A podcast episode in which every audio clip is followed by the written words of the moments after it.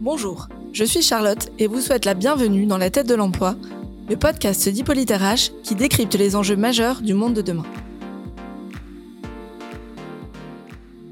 Immergé dans un contexte socio-économique mouvant et confronté à la transformation digitale du monde professionnel, le RH doit de plus en plus intégrer une dimension stratégique à son travail quotidien. Il lui est désormais demandé d'adopter une vision long terme et sa politique de recrutement et de gestion du capital humain doit contribuer à l'amélioration des performances de l'entreprise. Avant considérés comme simples gestionnaires administratifs du personnel, les métiers RH ont maintenant un rôle clé de business partner. Les fonctions RH sont aujourd'hui au cœur du développement des entreprises. Leurs enjeux sont multiples. Transformation digitale, marque employeur, flexibilité, soft skills, mobilité interne, QVT et leadership. Pour en parler, j'accueille aujourd'hui Benoît Paxeux. Bonjour Benoît. Bonjour Charlotte. Je suis ravie d'être avec vous aujourd'hui pour ce quatrième épisode de La tête de l'emploi. Benoît, vous êtes euh, directeur du développement RH de Kiloutou et vous êtes chez Kiloutou depuis maintenant 17 ans. Euh, alors, en, entrée de jeu, j'ai toujours coutume de poser une question, une première question à mes invités un peu personnelle. Pourquoi avoir choisi les RH alors la RH est arrivée chez moi un peu tardivement euh, puisque c'est en licence j'ai été amené à, à rencontrer un, un, prof de RH et c'est à cet instant-là où j'ai compris ce que j'avais envie de faire, parce que, bah, comme beaucoup de jeunes, euh, je cherchais un petit peu ma voie, euh, c'est-à-dire que j'étais plutôt dans une filière assez généraliste, en me disant, bah tiens, à la sortie, vers quel métier je vais aller? Et cette rencontre, euh, bah, ça a été pour moi un déclic. Et, derrière, c'est ce qui m'a permis euh, d'enchaîner avec des stages spécialisés euh, dans le domaine des ressources humaines. Et ça m'a permis de me conforter et de confirmer l'envie que j'avais de poursuivre dans cet univers-là. D'accord. Alors, avec ce recul que vous avez, on vient de le dire, vous avez euh, vous avez 17 ans de métier chez chez Kiloutou. Euh, quel regard vous portez aujourd'hui sur sur votre métier? Est-ce que vous diriez qu'il est plus difficile euh, qu'il y a quelques années? Est-ce que l'intégration d'une dimension stratégique le rend finalement plus enrichissant? Alors c'est toute l'ambiguïté euh, du métier, euh, c'est-à-dire qu'on vous demande à la fois de regarder les temps lointains, euh, vous parliez du long terme, mais ensuite il faut gérer le quotidien. je vais m'expliquer, personne n'avait prévu la crise sanitaire, Personne n'a prévu la guerre en Ukraine et tout ça a des impacts humains, des impacts psychologiques, des impacts économiques sur sur sur l'univers de l'entreprise et, forcément à un moment ça touche aussi les ressources humaines et, c'est cette difficulté à gérer le temps court et le temps long qui en fait bah, à la fois sa richesse mais aussi sa complexité. D'accord. Donc aujourd'hui, finalement, c'est un peu plus euh, comment dire c'est c'est enrichissant par par son le côté humain et le challenge que que cela représente mais euh, il y a plus de difficultés vous diriez qu'il y a quelques années où peut-être vous étiez peut-être plus des dans les dans les ressources humaines plus des gestionnaires administratifs qu'aujourd'hui où il y a cette cette dimension de réflexion plus large et plus alors le, gestionnaire administratif ça a été euh, le fruit euh, le fruit d'une histoire hein, c'est-à-dire euh, bah, ça se cantonné euh, entre guillemets à la paye, euh, à la gestion administrative du personnel, euh, et puis bah, autour est venu se greffer le recrutement, la formation, la gestion de carrière. Aujourd'hui, la QVT, l'expérience collaborateur, la diversité, l'inclusion. voilà, les, les, sujets sont beaucoup plus nombreux, et j'ai coutume de dire, bah il y a une dimension quanti qu'on peut retrouver dans le contrôle de gestion sociale dans la rémunération, euh, dans la paye, et puis une dimension plus quali. Euh, et généralement, c'est ce qui englobe euh, plutôt la partie développement RH. D'accord. Ce bouleversement, vous en avez parlé, mais que, que les métiers RH connaissent aujourd'hui, comment l'avez-vous abordé chez Kiloutou? Je pense que une des forces que l'on a chez Kiloutou, c'est l'adaptabilité. Euh, et donc, euh, bah, tout, tout va plus vite, tout s'accélère. La digitalisation euh, est un phénomène qui accroît ce, cette dimension-là. Et puis, on voit bien aussi que bah, les exigences des salariés, des candidats évoluent aussi. Et, ça, la RH doit en tenir compte et doit pouvoir s'adapter aussi à ces tendances-là on voit bien qu'aujourd'hui, il y a deux sujets qui, qui, qui émergent fortement. C'est le sujet de l'attractivité et c'est le sujet de la rétention. Euh, des talents, hein, donc cette capacité à attirer et cette capacité à fidéliser. Et aujourd'hui, c'est quand même le phénomène, euh, enfin les deux phénomènes qui touchent le plus le monde de l'entreprise euh, dans le contexte actuel.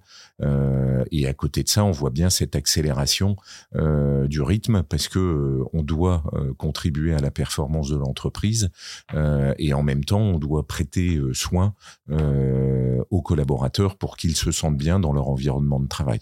Donc c'est cette c'est cette architecture qui est parfois difficile à composer et, sur lequel l'ARH dans son ensemble est à l'œuvre. Alors justement, j'en viens à ma, prochaine question. Quels sont du coup les enjeux de la fonction RH en 2022 selon vous? Alors il y en a plusieurs, euh, je les mets pas forcément dans l'ordre, hein, euh, mhm. mais forcément avec la crise sanitaire, euh, on voit bien euh, une montée de, de la flexibilité du temps de travail. Ça c'est c'est un sujet et auquel y est associé l'équilibre euh, de vie pro perso ça c'est vraiment euh, un, phénomène très fort post Covid qu'on perçoit, qu'on entend, qu'on ressent euh, euh, chez les collaborateurs, euh, mais dans toutes les entreprises. En, moyenne, vous avez combien de, de jours de télétravail chez Kiloutou Enfin, peut-être au siège, après, c'est un peu différent dans les, dans les agences, j'imagine. Alors, forcément, bah, chez Kiloutou, on touche du doigt. Hein. Il y a des métiers qui sont télétravaillables mhm. et d'autres pas. Hein. Forcément, un conducteur poids lourd, un technicien, un responsable d'agence, c'est tout de suite plus difficile.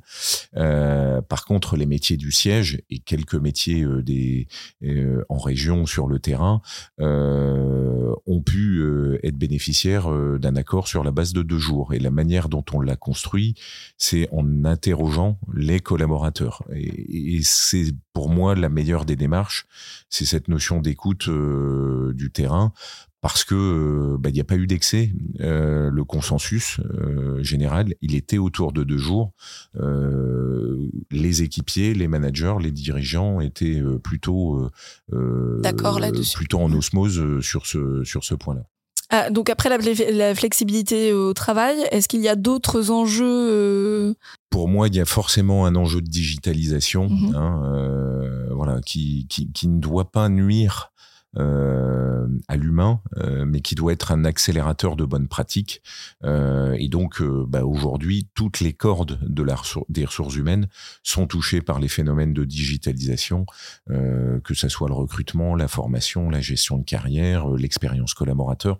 On voit qu'il y a de plus en plus d'outils digitaux qui viennent accélérer des pratiques, faciliter des pratiques chez le collaborateur ou chez le manager. Donc ça, c'est un marqueur qui est fort. Je pense qu'il y a aussi post-Covid euh, un gros travail sur euh, c'est quoi être manager, mmh. euh, c'est quoi être manager dans un environnement hybride, mais c'est quoi être manager aujourd'hui? on voit qu'il y a un renversement, on parle de manager coach, etc. je pense qu'il y a une attention plus forte euh, qui doit être porté sur euh, euh, sur l'individu et, et, et, ça, ça passe par de la formation et de l'accompagnement des managers à d'autres postures, à d'autres techniques de management. et ça, c'est une tendance lourde que l'on voit parce que c'est le premier point d'attachement euh, d'un collaborateur, mhm. euh, c'est savoir avec qui il va travailler. Il y a qu'est-ce que je fais et avec qui je le fais. Mhm. Euh, et donc euh, le manager a un poids dans le maintien d'un collaborateur euh, au sein d'une entreprise, dans sa fidélité. et puis ensuite il y a l'attrait pour la mission qui qui doit être forte parce que bah, si ces deux points-là ne sont pas forts, il y a toutes les chances que la durée de vie euh, de l'équipier ne soit pas très longue. D'accord.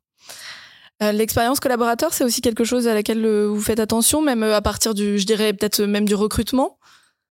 Oui, c'est quelque chose auquel on attache de plus en plus d'importance et moi, je me suis souvent posé la question, mais c'est quoi la différence? Parce que il y a beaucoup de termes un peu, un peu barbares, un peu psycho euh, RH, euh, donc expérience collaborateur, euh, qualité de vie au travail, etc. Donc beaucoup de notions un peu techniques. Et pour moi, l'expérience collaborateur, elle est plus large que la qualité de vie au travail. C'est-à-dire que l'expérience collaborateur permet d'être aussi d'intégrer cette dimension de qualité de vie au travail. Hein. C'est dans quel environnement je suis et comment je vais pouvoir être efficace et me sentir bien au sens de l'agréabilité mmh. entre guillemets, euh, mais on se rend compte que l'expérience collaborateur, elle permet d'aller plus loin parce qu'à un moment, un collaborateur, il y a sa vie professionnelle, mais sa vie personnelle peut avoir un impact euh, dans euh, sa sphère de travail. On mmh, peut parler de la mobilité, on peut parler de la maladie, on peut parler d'une naissance. Voilà, tous ces éléments-là vont avoir un impact et l'expérience collaborateur doit travailler aussi ces sujets-là euh, pour permettre aux collaborateurs de se sentir bien dans son environnement de travail. Et donc pour moi, l'expérience collaborateur va un petit peu plus loin. Elle touche aussi des pans un peu plus personnels, sans s'immiscer, mmh hein, bien entendu, mais des pans que l'on va chercher à faciliter pour que ça ait le, le moins d'impact négatif dans le quotidien professionnel de notre collaborateur. D'accord. Les soft skills, est-ce que c'est aussi quelque chose que, enfin, un enjeu pour vous en 2022 ou? Alors c'est un enjeu sans en être un. Euh, c'est-à-dire que, bah, pour nous, ça fait partie de notre ADN. Euh, c'est-à-dire que pour nous, les soft skills euh, sont supérieurs aux hard skills mhm. parce que on est sur un métier de relation en grande majorité, où on est sur un métier où on accepte aussi euh, d'intégrer et de former euh, nos collaborateurs. Donc, euh, lorsqu'on est amené à recruter, on va d'abord s'attacher aux soft skills, c'est-à-dire qui tu es, comment tu fonctionnes, avant de savoir qu'est-ce que tu sais faire. Euh, voilà, le, les métiers du commerce, bon, on se rend compte que euh, c'est avant tout des soft skills. Euh, le, métier de technicien, bah, nous, on accepte de former et donc on va plutôt euh, s'attacher à, des comportements de, rigueur, de service, de, maîtrise du détail, plus que je j'ai des compétences ultra développées en, en électricité, en mécanique, en hydraulique. Ça, on accepte de se dire, si on a des appétences, et si on a un comportement qui est adapté, euh, ben, on va accepter de, de former euh, l'équipier euh, à, à ces gestes techniques. D'accord. Kiloutou, ça représente 5000 collaborateurs en France, 6000 en Europe, dans quatre secteurs distincts, enfin quatre métiers, les métiers du transport, de la technique, du commerce, des métiers support aussi. Est-ce qu'en 2022, 1000 recrutements, en 2022, je crois qu'il y a 1000 recrutements qui sont prévus. Comment faites-vous pour fidéliser, attirer ces talents?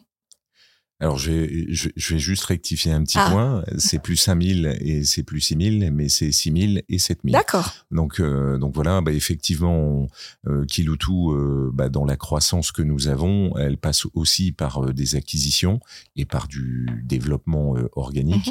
Mhm. et nous avons notamment effectué un, un gros rachat d'un peu plus de 500 personnes au Danemark. Et nous sommes maintenant présents au Danemark. Et donc, l'entreprise a fortement euh, cru sur l'année 2021 par des acquisitions et par du développement organique.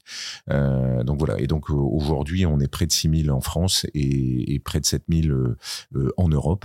donc voilà. Et donc ensuite, bah, qu'est-ce qui fait à un moment que l'on va réussir à fidéliser les hommes? Je pense que pour nous, il y a plusieurs facteurs. Bah, un, je vous l'ai laissé entendre, Kiloutou est une entreprise en développement mhm. et donc on a un projet, euh, un projet avec une stratégie euh, euh, forte et ambitieuse. Et donc je pense que ça, c'est un phénomène d'attrait pour pour les candidats. On est sur un métier qui a de l'avenir. voilà, on est dans une économie du partage et la location de matériel est un contributeur de cette économie de partage puisqu'on va se partager un matériel entre plusieurs clients. Mmh, des valeurs. Hein, donc, euh, donc voilà, donc cette notion de mmh. développement durable, elle nous touche et puis c'est un sujet qu'on essaie de déployer euh, au travers euh, de gammes de matériel un peu plus verts, etc. Donc on a un projet d'entreprise très fort et qui est plutôt attractif pour un pour un candidat qui dit projet fort dit aussi euh, perspective euh, d'évolution. Et aujourd'hui, notre politique de promotion interne, euh, c'est vraiment un, facteur clé dans la rétention de nos collaborateurs, puisque plus de 50% de nos managers sont issus de la promotion interne. Et c'est quelque chose auquel on ne veut surtout pas renoncer. On veut continuer de, pousser le curseur sur notre capacité à offrir des perspectives d'évolution à nos équipiers. Donc ça, c'est un, deuxième moteur. le troisième, bah, c'est l'autonomie qu'on peut confier dans, dans le métier. Voilà, quand on quand on est conseiller technico-commercial on va négocier avec son client. Euh, voilà. Et, et, donc cette possibilité de négocier, cette possibilité de, de, de, travailler des événements euh, euh, clients un peu spécifiques, euh, d'organiser un déjeuner avec des clients, d'organiser un événement festif, etc. Donc voilà, il y a un pouvoir d'initiative très important à tous les niveaux de nos métiers et ça, je pense que c'est un élément qui est qui est plutôt sexy. Puis le dernier, alors c'est celui qu'on aime bien mettre en avant, on aime bien concept de travailler sérieusement sans se prendre au sérieux. Mhm. Euh, et je pense que bah, on a plein de déclinaisons au travers de vidéos euh, qui illustrent ça. Euh, mais c'est aussi dans le quotidien. Je pense que la grande force de Kidutu, c'est c'est sa capacité à entrer en relation. et donc on attache beaucoup d'importance à la simplicité, à la convivialité, à la proximité. Voilà. Et ça, ça se décline à tous les niveaux de l'entreprise. Le tutoiement, par exemple, bah, il existe à tous les niveaux. Euh, en, échangeant avec vous, euh, la semaine dernière, on était dans un, événement interne. Bah, j'étais euh, en, en, accès privilégié avec notre président, avec notre directeur général, et donc bah, je pouvais discuter, échanger, blaguer avec lui, mais je pouvais le faire aussi avec des conducteurs, euh, des conducteurs poids lourds, euh, bah, qui me racontaient euh, leur vie, leur quotidien, à qui je pouvais poser des questions, avec qui je pouvais blaguer aussi. Voilà, donc ce, cette accessibilité, cette proximité, c'est une valeur forte. on attache beaucoup d'importance à l'informel. Alors ça doit pas se faire au détriment du formel, hein, et ça c'est c'est un point de vigilance. Mais voilà, pour nous, la machine à café, la pizza, le barbecue c'est ce qui fait qu'on euh, devient jaune. voilà, c'est ce qui fait qu'on devient jaune et, mm. et c'est ce qui fait que ben, il y a une forme de chaleur humaine qui existe euh, et qui fait qu'on sent bien, même si le métier est difficile, même s'il y a la pression du client, euh, il y a le plaisir d'être ensemble euh, qui reste qui reste fort euh, et, et, et, ça, je pense que c'est c'est une clé de notre succès et c'est ce qui fait que les gens peuvent euh, rester plus attachés que la moyenne à l'entreprise qui tout. D'accord. Comment ça se passe en onboarding euh, chez Kiloutou? Alors le onboarding, ça a été un gros sujet de travail, notamment dans le cadre de l'expérience collaborateur. Hein. Ça a été euh, un des premiers piliers euh, sur lequel nous avons œuvré. et donc pour nous, il y a plusieurs sujets. On, a retravaillé tout le processus de onboarding, c'est-à-dire qu'on on a fait réfléchir les managers, on a fait réfléchir des collaborateurs, des nouveaux équipiers autour de bah, qu'est-ce qui va faire que vous allez vous sentir bien et que vous n'allez pas être stressé en, arrivant chez Kiloutou. Euh, et donc, on a décliné tous les temps, toutes les étapes qui devaient euh, faciliter euh, l'arrivée euh, d'un nouvel équipier pour qu'il se sente bien chez Kiloutou. Et donc, derrière, c'est un processus complet avec des temps conviviaux. je vais prendre quelques illustrations. un nouvel équipier, quand il arrive, généralement, c'est un petit déjeuner euh, avec l'ensemble de l'équipe. C'est un déjeuner avec son manager le premier jour. Euh, voilà, donc euh, ça, hmm. on, on, vient, on vient le valoriser avec ces temps managériaux. Euh, j'ai envie de dire détendus. Euh, ensuite, c'est un parcours qui va de 4 à 8 semaines, qui est balisé euh, tout au long tout au long des semaines, où le manager fait des points réguliers, hein, généralement de manière hebdomadaire, et on est venu supplanter l'ensemble de, de, cette démarche avec une plateforme digitale euh, euh, de onboarding qui vient délivrer du contenu, euh, du contenu informationnel euh, auprès de l'équipier avant qu'il arrive, on parle de pré-boarding, mhm. et euh, après son premier jour.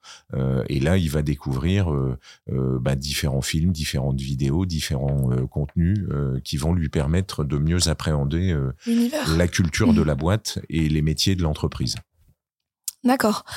Euh, comment avez-vous abordé l'arrivée sur le marché du travail des générations Z et Y? Elles sont plus mobiles, elles sont plus connectées, elles sont soucieuses de leur bien-être. Comment avez-vous pu aborder ce, ce, virage? Ben, on, je vais le formuler un peu de manière simple. Euh, on le prend pleine face, euh, voilà. Hein, euh, mais effectivement, les, les exigences sont plus fortes. On a coutume de dire qu'on est dans un rapport inversé, hein, euh, euh c'est-à-dire que dans, un entretien de recrutement, euh, c'est c'était qui vous êtes, qu'est-ce que vous allez apporter à l'entreprise, et ben là on est dans un rapport inversé, c'est-à-dire que c'est le candidat qui nous demande ben, qui vous êtes, qu'est-ce que vous faites, comment vous le faites, pourquoi, comment vous allez gérer la ressource humaine que je peux représenter, etc.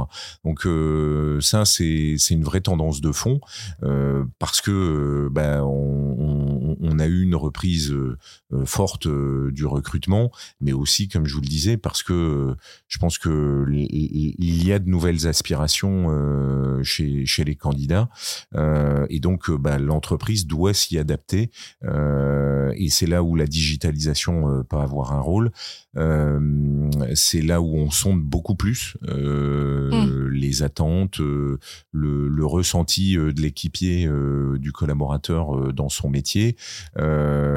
forcément, ça renvoie à une exigence plus forte en termes de d'évolution de carrière, en termes de, formation. Donc, on, doit vraiment, enfin les les RH doivent aller plus vite. voilà, on se rend compte que chaque année, l'équipier a, a besoin d'avoir plus de visibilité, a besoin de de, de sentir qu'on s'occupe de lui. Euh, ça, c'est c'est un facteur euh, important euh, que l'on observe. Donc, c'est une exigence très forte sur les managers, qui pèse sur les managers, et puis c'est une exigence très forte qui porte sur les DRH, les directions des ressources humaines, parce que on, on, doit être beaucoup plus attentif aux signaux faibles et, parce que on doit être apporteur de, plus de solutions pour nos collaborateurs. D'accord. Donc là, vous parliez de digitalisation, ça se traduit comment? Est-ce que c'est dans vos recrutements? Est-ce que vous, utilisez aussi euh, des, outils euh, euh, après, en fait, après l'arrivée du collaborateur? Alors dans, dans, le recrutement, euh, je, je, alors ça c'est une conviction personnelle, mais qui est globalement partagée dans l'entreprise. Euh, on, on, on, est partisan de l'authenticité, mmh c'est-à-dire que on a beaucoup sondé les candidats. Euh, et ce qu'on a observé, c'est qu'ils attendaient des choses simples et vraies. Euh, et donc, euh, nous, on fait pas le choix du gaming, euh, du métaverse, mhm. etc. on fait un choix autre qui est basé sur l'entretien. Donc, pour nous, le facteur clé de succès, c'est la rencontre. Donc, on reste sur des entretiens individuels. On ouvre la possibilité de, de faire ce qu'on appelle, nous, des entretiens flash, c'est de permettre à des candidats euh, qui n'ont peut-être pas le CV euh, d'avoir la chance de faire la démonstration que leurs soft skills peuvent coller à Kiloutou. Mhm. Euh, et donc, euh, on a, euh, la, on offre la possibilité aux candidats de prendre rendez-vous avec un recruteur et d'avoir un entretien en visio court. Hein, généralement, c'est 10 à 15 minutes, et à lui de, de nous démontrer que bah, il peut être intéressant pour Kiloutou, mais il n'y a pas de CV. voilà. Donc, on prend rendez-vous. On n'a pas la visibilité sur le CV, et puis c'est la rencontre qui va nous permettre de nous dire, bah, tiens, on peut aller plus loin. Et ensuite, euh, pour moi, rien de mieux que la transparence. Euh, et donc, euh, plutôt que d'entrer sur des logiques de gaming, etc., nous, on offre carrément la possibilité aux candidats de passer une demi-journée ou une journée dans leur futur environnement de travail. Donc, ils vont rencontrer leurs futurs collègues, leurs futurs boss, leur futur environnement de travail, et à la fin, c'est eux qui vont nous dire, bah, j'ai envie d'aller plus loin ou pas mais à un moment, on vient lui montrer la vraie vie.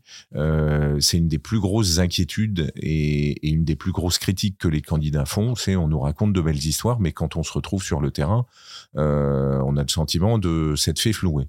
Et donc nous, on veut surtout pas tomber là-dedans. Euh, on montre la vraie vie avec ses bons côtés et ses moins bons. Hein, voilà, je. La transparence. C'est la transparence. On voit l'atelier, on voit le comptoir, on voit les clients, mhm. on voit la manutention, on voit tout ça.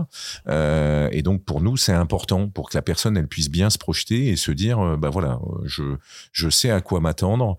Et à la fin, si on se dit oui, c'est en connaissance de cause et de notre côté et du leur. Et, et pour nous, ça vaut, ça vaut euh, toutes les démarches euh, un peu digitalisées euh, mmh qu'on peut qu'on peut voir sur le marché. Et, et ça part vraiment d'un constat de ce qu'attendent les candidats. Voilà, ils ont mmh besoin d'interaction, ils ont besoin de de voir, de toucher, d'échanger. C'est ça qui prime plus que plus que le reste. D'accord, ok. Euh, le, je crois aussi que vous allez vous allez dans les dans les écoles. Est-ce que, enfin, pour aller pour aller former, enfin former, parler de vos métiers, informer plutôt euh, les les jeunes de, des métiers qui existent. Euh, c'est un des gros sujets. C'est un des gros sujets, c'est que nous, on est sur des métiers opérationnels. Et retenez un principe simple, c'est que tous ces métiers sont en tension, c'est-à-dire qu'on rencontre des difficultés de recrutement. Euh, ces difficultés, elles viennent de, de, différentes raisons, et une des raisons, c'est que bah, les jeunes euh, euh, ne s'orientent peut-être pas toujours euh, euh, vers les bons métiers, euh, vers ceux qui ont de l'avenir, et donc de plus en plus tôt, hein, c'est-à-dire que on va à la rencontre des écoles pour expliquer et pour montrer les les métiers, et on le fait en s'appuyant sur des ambassadeurs. Et les ambassadeurs, c'est quoi?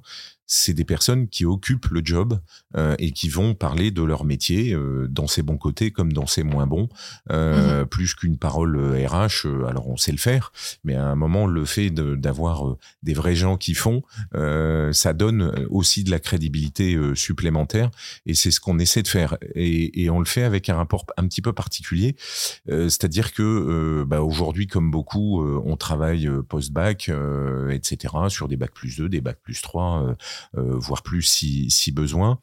Euh, nous, on essaie d'avoir une approche qui remonte d'un cran, et donc on va on, on va aussi dans les collèges euh, pour mmh. évangéliser ces jeunes sur leur future orientation.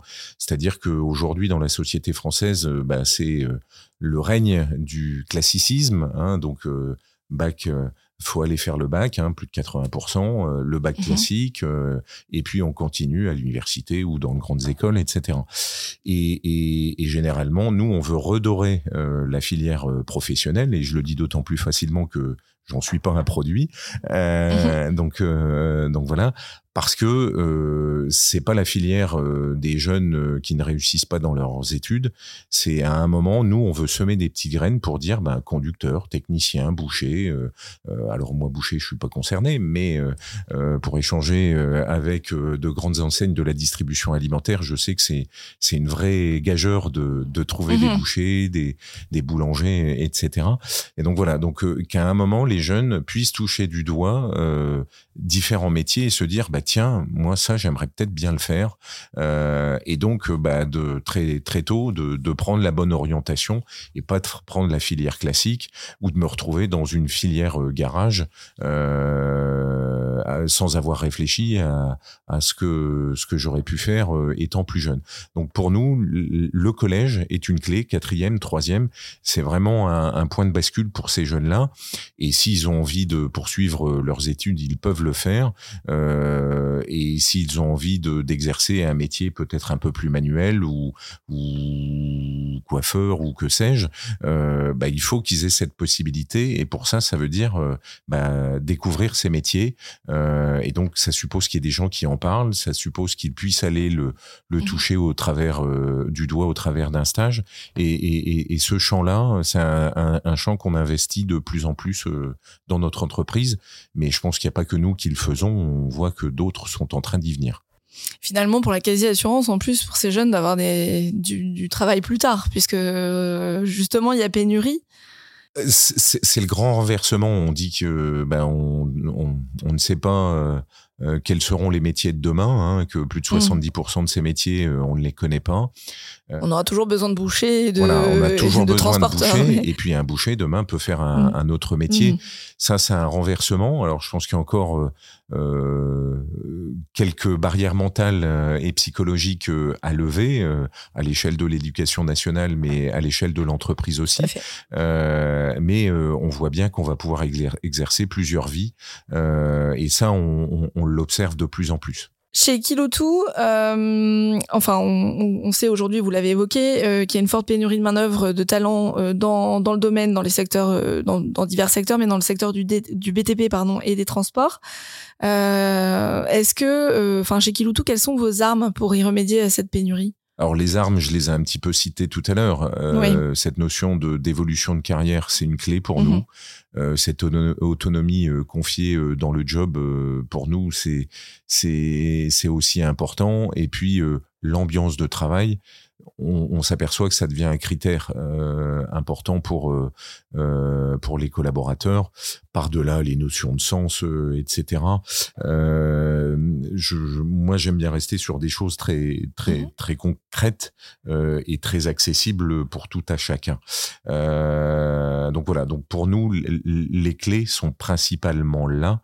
voilà. Après, c'est la richesse du métier, c'est c'est la stratégie d'une boîte, etc. Mais c'est souvent un petit peu plus opaque pour euh, pour euh, pour les équipiers, surtout quand ils sont dans de grandes entreprises. Euh, voilà. Mais en tout cas, nous, nos leviers, c'est notre ambiance de travail, c'est le plan de développement, c'est les perspectives de carrière, et puis bah, c'est l'accompagnement qu'on va pouvoir y mettre au travers du manager et au travers de la formation, puisque bah, on investit beaucoup sur ce sujet-là. Benoît, à votre avis, quelles sont les qualités essentielles à un RH en 2022 je, alors pour moi, il y en a une fondamentale, c'est si on n'aime pas les gens, je pense que c'est sans doute pas le meilleur des métiers euh, vers lequel il faut aller. Euh, mais ça, c'est un précepte de base euh, à mes yeux. Je, pense ensuite qu'on va retrouver des clés relativement classiques, la dimension relationnelle elle fait partie du job, euh, voilà. Et puis euh, euh, cette notion de service, elle doit être ancrée aussi parce que on est au service d'une entreprise, on est aussi au service de collaborateurs. Et ça, je pense qu'il faut pas le perdre de vue. je pense qu'on contribue ou non à ce que les gens soient engagés, se sentent bien euh, et envie de rester euh, dans l'entreprise. Voilà, ça, on, on, on, on y contribue, euh, on y contribue grandement. Donc, euh, pour moi, le relationnel, le sens du service, et puis ensuite, bah, on, vous demandera toujours de l'organisation. la notion de stratégie, bah, effectivement, elle, elle, elle nous touche.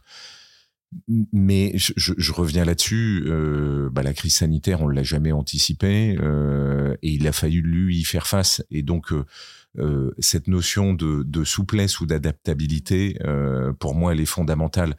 Alors effectivement, on doit essayer de tracer un cap euh, sur un temps long, mais ensuite, ça va, il va y avoir des hauts et des bas parce que vous allez vous adapter.